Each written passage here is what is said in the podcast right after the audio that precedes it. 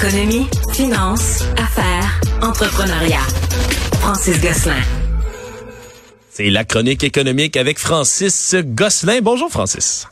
Lui-même en personne. Comment ça va, Alexandre? Ça va très bien, merci. Écoute, euh, on a appris des bonnes nouvelles pour le, le bas de laine des Québécois en, général.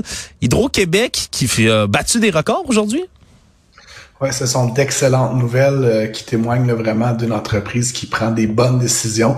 Euh, donc, le bénéfice net après trois trimestres en 2022 atteint 3,6 milliards de dollars. C'est 1,1 milliard de plus que pour la même période euh, l'an dernier, mais c'est surtout plus de profit que toute l'année dernière. Donc, on est vraiment dans une très, très, très bonne position.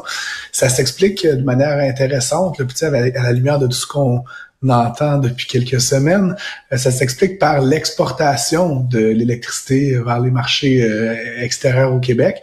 Et donc, ça milite évidemment en faveur de, euh, autant que possible, continuer à s'engager dans cette voie-là au détriment peut-être de stratégies qui consisteraient à vendre à rabais notre électricité localement. Hmm, est-ce qu'on a, par exemple, des, des, des marchés qu'on pourrait entrevoir? Du côté d'Hydro-Québec, on le sait qu'avec l'État de New York, euh, ça fonctionne bien. Puis on en a la preuve devant nous.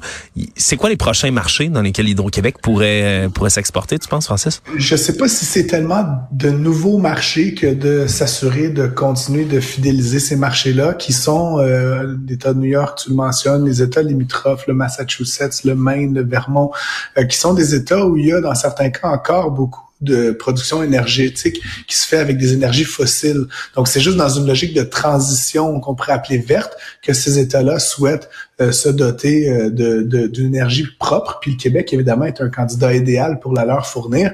Puis nous, entre le prix que ça nous coûte, soit l'achat à Terre-Neuve ou la production de par nos centrales euh, hydroélectriques traditionnelles, il y a comme un différentiel important. Donc, on, a, on parle que depuis le début de l'année, on a réussi à vendre en moyenne à 7,5 cents le, le terawattheure, ce qui est 70% de plus que l'année dernière. pourquoi? Ben parce que le prix du pétrole augmente, le prix du charbon augmente, le prix du gaz augmente, et donc l'électricité devient un rival beaucoup plus alléchant. Puis en plus, il y a la dimension, comme je le disais, verte, euh, qui rend ça euh, intéressant pour euh, les acheteurs. Donc c'est pas tellement de, je pense pas qu'on va se rendre en Floride là, Alexandre. Jamais. ça prendrait des longues lignes mais de continuer la pénétration dans ces marchés de proximité, puis encore une fois s'assurer de gagner de plus en plus de parts de marché avec une énergie, comme je le dis, qui est, qui est perçue comme étant plus propre, là, et, issue du Québec. Ça veut dire, par contre, que c'est pas demain la veille qu'on va voir Sophie Brochu passer chez les libéraux dans la course à la chefferie libérale non plus, hein, je pense. euh, je suis pas dans le secret des dieux, euh, mais je crois comprendre qu'il y a quand même quelques candidats en liste là, déjà pour la, la succession à la chefferie. Puis encore une fois, moyennant que Mme Brochu s'entende avec M. Fitzgibbon sur la, bonne voie, la bonne stratégie à adopter, elle me semble, d'un point de vue très extérieur, mais faire un excellent travail à la tête d'Hydro-Québec. Donc, moi, si j'étais quelqu'un là en, charge de prendre des décisions, j'aurais tendance à la laisser en poste actuellement, Alexandre, et continuer de faire des performances comme celle qu'on vient d'observer euh, pour les trois premiers trimestres de l'année 2022. Ouais. Quelque chose qui va moins bien qu'Hydro-Québec, vraiment moins bien qu'Hydro-Québec, c'est les crypto-monnaies cette semaine. Puis ça, partout dans le monde, ça, on a toujours dit que c'était quelque chose de volatile, la crypto-monnaie, mais on dirait qu'on en a encore une fois une preuve assez flagrante. Là, c'est la plateforme d'échange FTX qui tombe vraiment là littéralement je pense en faillite en ce moment qui vont chercher le, de l'aide de leurs créanciers puis ça ça se répercute c'est domino partout sur la planète là. Effectivement, ben j'en ai parlé plus tôt cette semaine euh, à, l'émission, euh, Alexandre. Euh, la, la, plateforme FTX est en grave difficulté. ça correspond un peu à un phénomène en anglais qu'on appelle de bank run, c'est-à-dire quand tu penses que ta banque aura plus d'argent, qu'est-ce que tu te fais? Tu te précipites à la banque pour retirer ton épargne.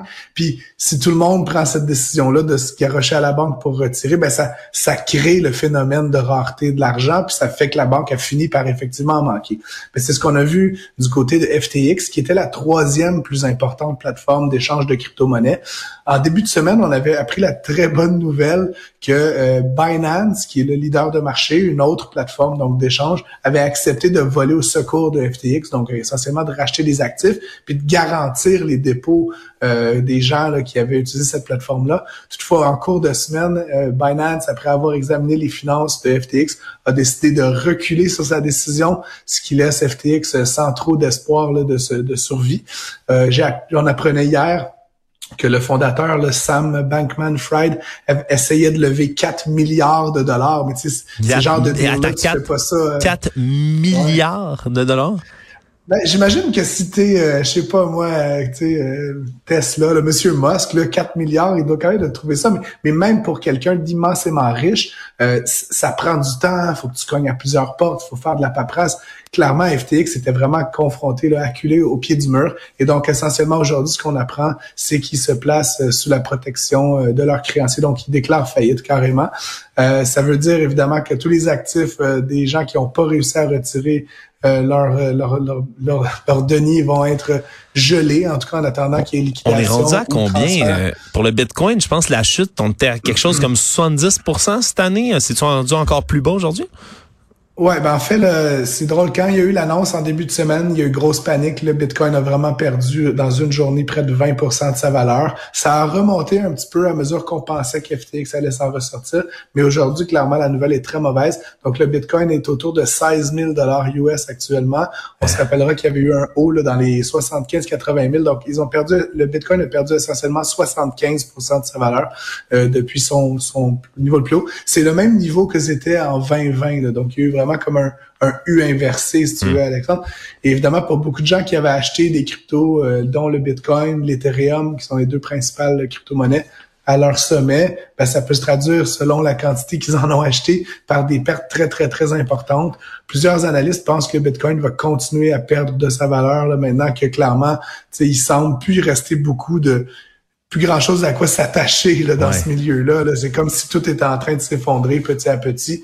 Et donc, est-ce que le Bitcoin va passer à 10 000, à 5 000? Ça reste à voir, mais c'est clairement pas une valeur sûre, en tout cas, actuellement. Ouais, c'est sûr. Je sais pas... Euh... Ben, remarque, j'allais dire, c'est pas le moment d'investir, mais il y a bien des gens qui pensent que quand c'est le plus bas, c'est le bon moment d'investir chacun son école de pensée là-dessus. Moi, moi, je pense pas que je vais aller mettre de l'argent dans les cryptos à ce stade-ci.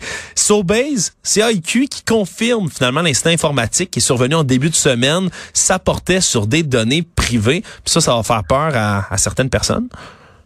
Effectivement, ben pour les auditeurs qui connaissent pas la commission d'accès à l'information du Québec, dans le fond, qui est une instance qui veille un peu sur la confidentialité puis la protection des données privées, ils ont euh, confirmé avoir reçu une déclaration qu'on appelle d'incident de confidentialité. Donc entre les lignes, ce que ça veut dire, c'est que l'attaque dont on a parlé le week-end dernier euh, de chez Empire Co, là, qui est la, la maison mère de Sobase, mais euh, dans le reste du Canada, des marques comme Safeway, Freshco, Thrifty Foods, etc. Donc, ils ont en tout 1500 points de vente au, Canada, auraient donc vu certaines données euh, privées euh, là, par, par on, on, présuppose des hackers.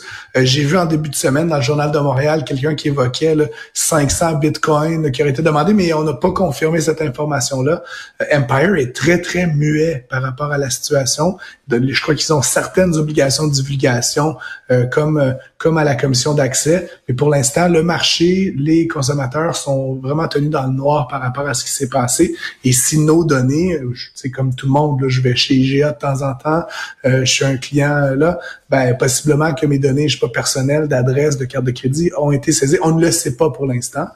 Euh, ça rappelle, tu sais, Alex, quand même, ce qui s'était passé chez Desjardins en 2019. Puis rappelons que Desjardins a été condamné par la Cour supérieure à payer quand même 200 millions de dollars de, de, de, de, de rémunération d'amende euh, qui sont versées là, dans le cadre d'une action collective aux membres de Desjardins qui avaient été touchés par ça. Donc, je sais pas combien de clients euh, chez l'ensemble des marques, mais possiblement que c'est plus que les 9,7 millions de Desjardins. Donc, hmm. au prorata, ça pourrait coûter très cher à Empire. On ne sait rien pour l'instant, donc tout ça, c'est spéculatif. Mais c'est sûr que c'est une nouvelle économique qui, euh, va continuer d'intéresser pas mal de gens au Canada dans les prochaines semaines. La seule bonne nouvelle là-dessus, Francis, c'est, ben, on s'entend, faut jamais payer les rançons comme ça, mais la rançon de 500 bitcoins, la bonne nouvelle, c'est que la valeur de cette rançon-là continue de plonger en ce moment. Peut-être m'amener... Ils attendent quelques semaines, peut-être que ça va leur coûter 50 dollars. ça, peut-être que ça va pas être très cher. Francis Gosselin, merci d'avoir été des nôtres. À lundi. Bon week-end et à très bientôt. Salut.